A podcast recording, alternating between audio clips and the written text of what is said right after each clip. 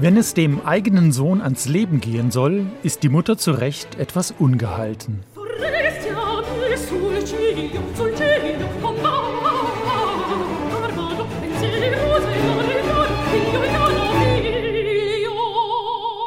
Und auch der Liebhaber der Tochter ist außer sich angesichts der drohenden Trennung von seiner Angebeteten.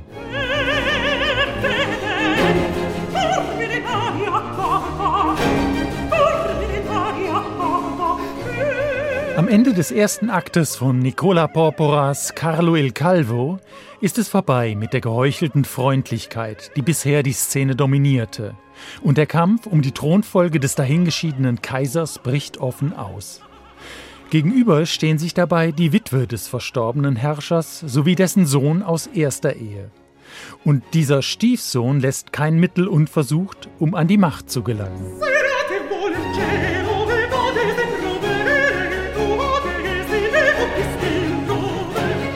Zerrieben wird bei der Angelegenheit das Liebespaar der Oper, bestehend aus Sohn und Tochter, von Witwe und Stiefsohn.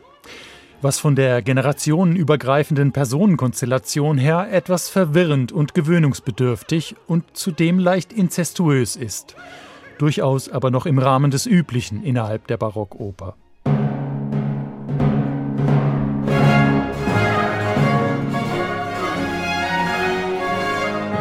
1738 kam Nicola Porporas Carlo il Calvo erstmals in Rom auf die Bühne.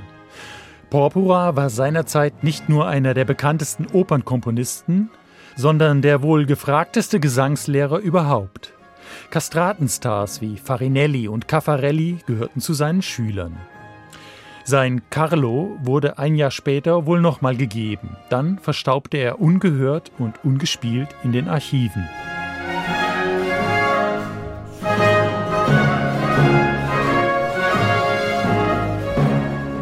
Wieder zum Leben erweckt wurde das Werk nun vor drei Jahren in Bayreuth. Im Rahmen des Festivals Bayreuth Baroque brachte dessen Leiter, der Countertenor Max Emanuel Zenzic, die Oper auf die Bühne.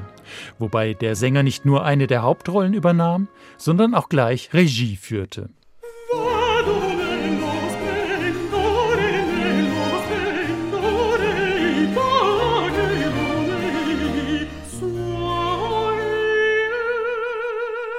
Das komplette Team dieser allseits hochgelobten Inszenierung ging danach noch ins Studio, um das Stück auch auf CD festzuhalten. Und diese Aufnahme kann mit einer bis in die kleinste Nebenrolle exzellenten Besetzung punkten, famos begleitet vom Ensemble Harmonia Athenea unter George Petru. Gleich drei Countertenöre sind zu hören. Neben Max Emanuel Zenzic sind das Franco Fagioli und Bruno Dessat, der sich zu Recht selbst als Sopranist bezeichnet. Denn das hier würde man ohne Vorwarnung doch vermutlich eher für eine Frau halten.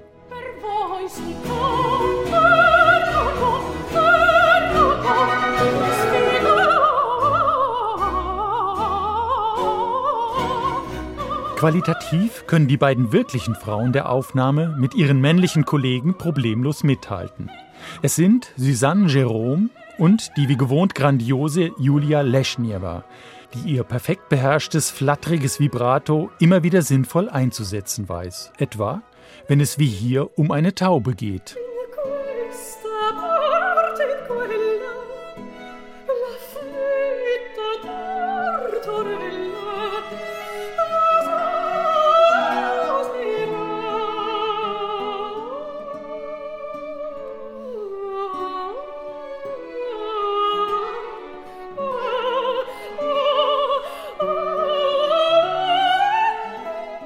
Bei der Uraufführung 1738 hätten die Damen übrigens nicht auf die Bühne gedurft. In Rom war es seinerzeit den Frauen wieder einmal untersagt, öffentlich aufzutreten.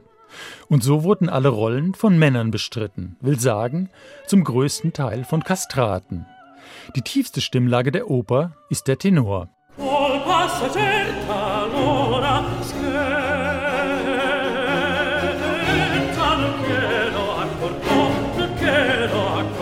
Natürlich beherrscht Nicola Porpora die ganze breite Palette der Affekt- und Gleichnisarien, wobei die Sängerinnen und Sänger die Da Capo-Wiederholungen sehr geschmackvoll und nicht zu übertrieben verziert gestalten. Auf das erste und einzige Duett der Oper muss man lange zweieinhalb Stunden warten. Es ist das ruhigste und langsamste Stück des Werks und mit seinen 13 Minuten dessen ergreifendes emotionales Zentrum.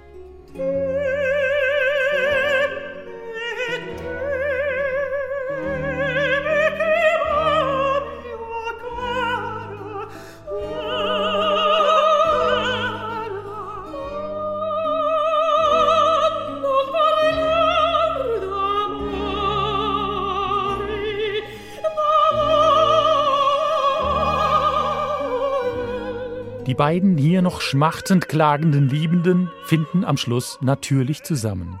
Auch wenn das Happy End ein wenig gewaltsam und unvermittelt herbeigeführt werden muss. Egal. Hauptsache Gerechtigkeit und Tugend siegen, auch im Angesicht der größten Bedrängnis, wie uns der Schlusschor verkündet.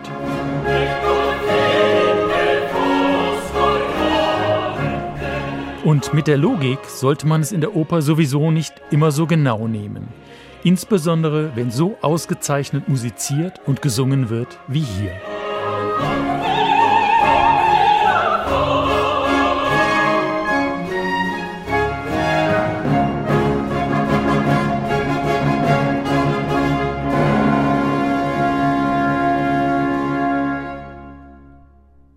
Neue CDs in HR2 Kultur Weitere Rezensionen auf hr2.de